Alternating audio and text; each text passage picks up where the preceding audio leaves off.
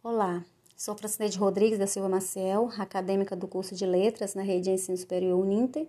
Faço parte do Polo de Itaituba, no estado do Pará. E o tema abordado no portfólio C, fase 2, fala da biografia de Antônio Soares Gomes e, de, e tem por título Atitudes que Impressionam. O objetivo do portfólio é trazer uma reflexão sobre a importância do papel das mulheres na história e no cotidiano. De fato, a figura feminina e seu papel na sociedade há décadas vem passando por um processo de mudanças. No entanto, ainda existem muitos preconceitos e tabus a serem quebrados. A herança traga desde as sociedades mais remotas deixou o papel feminino no anonimato, invisível aos olhos da história e da cultura. Muitas construíram, transformaram, realizaram grandes feitos, porém não tiveram vozes. E em pleno século XXI é comum se ouvir termos preconceituosos e pejorativos, tal qual mulher só serve para dirigir fogão. De fato, as mulheres têm buscado conquistar o respeito, o espaço, em, seja em sua vida diária, como mães, esposas, donas de casa, seja no mercado de trabalho, vida acadêmica, elas têm desempenhado papel fundamental na sociedade e com muito esmero. Nossa personagem é, do nosso portfólio é Antônia Soares Gomes, conhecida por Naninha, que fez uma grande diferença em sua época. Nasceu em 8 de março de 1932 em uma pequena comunidade do interior do estado do Ceará, chamada Xixá, e aos 30 anos, casada e mãe de duas meninas e um menino, é, migrou com a família para o estado do Maranhão, fugindo da seca e da vida difícil de sua região.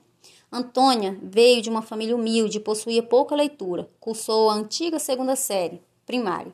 No entanto, apesar de pouco conhecimento escolar, isso de fato não a impediu de influenciar o seu meio.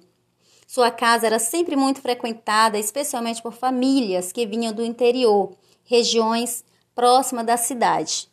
Em sua mesa havia sempre cafezinho pronto, acompanhado com queijo, à espera de suas tão estimadas visitas. Antônia, além de ter criado três filhos biológicos já em idade avançada, adotou duas meninas e as criou como sendo suas próprias filhas. No bairro em que morava, era costume de todas as datas de 12 de outubro e 25 de dezembro reunir as crianças do bairro e distribuí-las presentes. O, enco o encontro era sempre muito animado, por isso, esperado.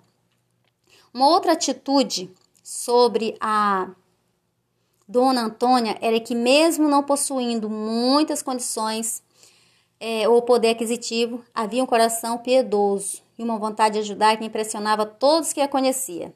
Antônia, ou Naninha, como era conhecida, costumava procurar lojas baratas ou brechós a fim de comprar roupas e enxovais para mulheres grávidas.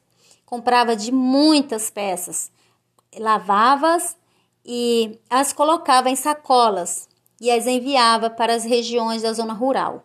Uma outra ocasião marcante foi a atitude de trazer para sua casa uma senhorinha, por nome Domingas de 90 anos, que se encontrava em maus tratos e sem família. Dona Domingas nunca contraiu casamento e não possuía filhos. Se sabia muito pouco a seu respeito e quase nada de sua, de sua família.